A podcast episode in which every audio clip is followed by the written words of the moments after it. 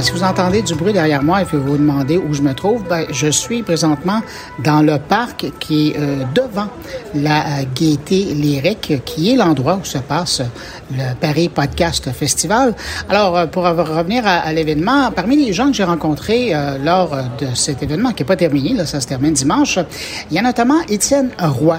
Il est le patron du contenu dans l'univers des balados chez Cube Radio et il est à Paris pour faire des affaires, évidemment, mais également parce qu'il y a euh, de ses productions qui sont en nomination. Alors, dans un premier temps, on va aller à sa rencontre et tout de suite après, je vous propose une rencontre avec Maude Pétel-Légaré euh, qui signe la réalisation de la balado Synthèse qui est animée par euh, Claudia Larochelle, euh, une balado qui est produite par Transistor Média en collaboration avec Cube Radio et c'est notamment cette production qui est en nomination dans la catégorie francophonie pour les gens de Québécois et pour les gens de Transistor.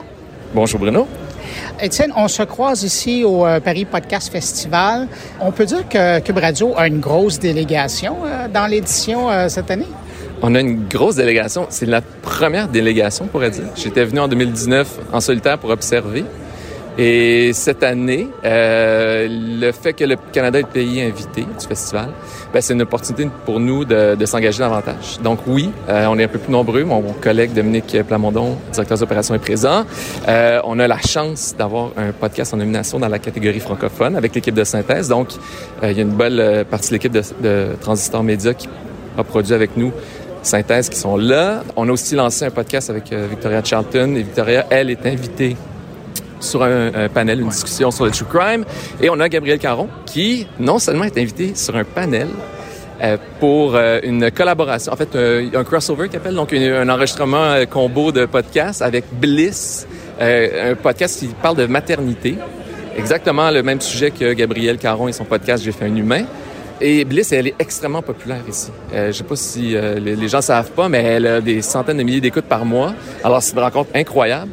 Et Gabriel, on lui a demandé d'animer la cérémonie de clôture euh, du festival. Alors, c'est une Québécoise, une, humoriste de chez nous, qui va faire euh, l'animation de la, la, cérémonie de clôture avec la remise des prix et tout ça.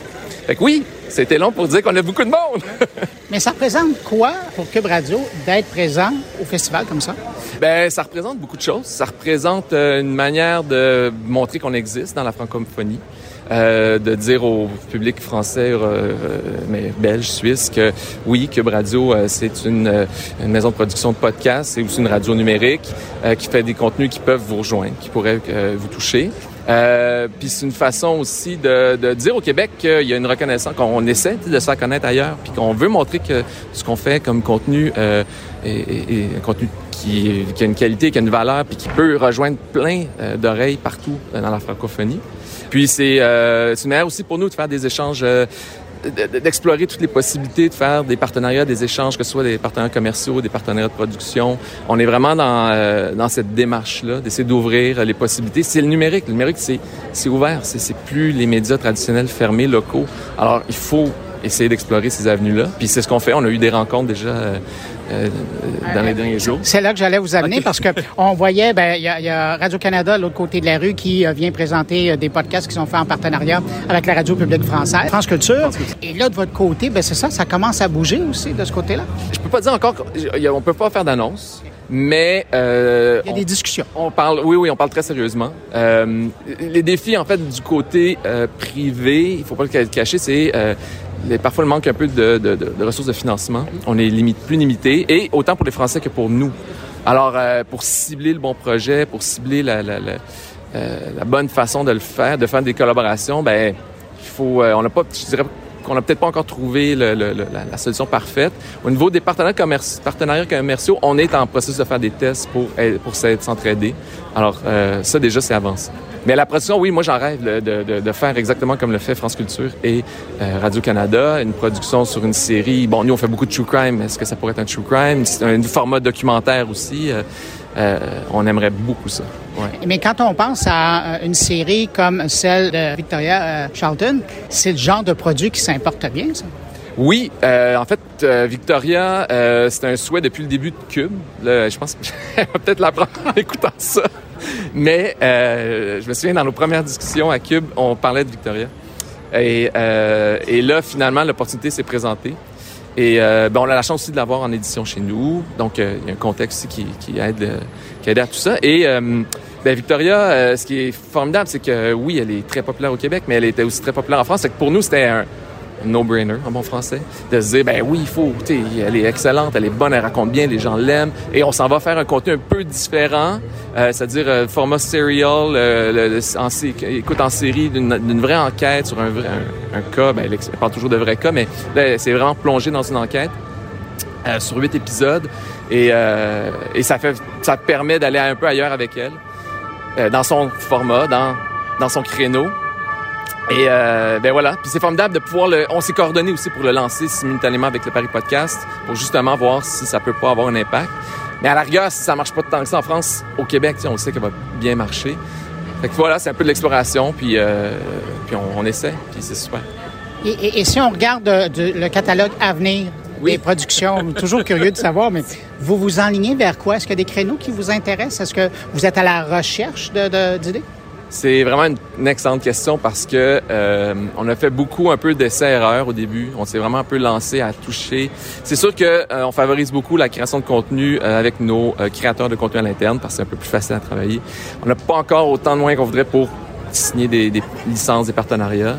Euh, mais euh, je dirais qu'on on voit bien que le créneau True Crime euh, fonctionne très, très bien. Euh, on a la chance de pouvoir faire des séries d'enquêtes, euh, format serial, un peu plus à l'américaine et tout ça. Donc, ça, euh, on le voit qu'à court, moyen, long terme, il y a énormément d'écoute.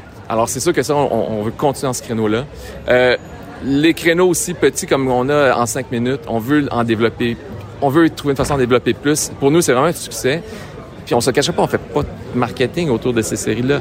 Euh, mais il y a toujours une progression, il y a des volumes d'écoute, on est capable de rentabiliser cette production-là, ce qui est assez extraordinaire.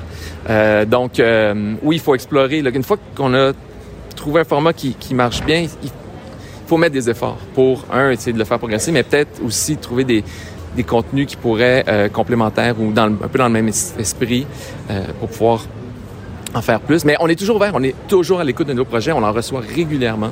Il faut soyez toujours ouverts à nous envoyer en toute confidentialité. On va les écouter, on va prendre contact avec vous euh, dans la plupart des cas.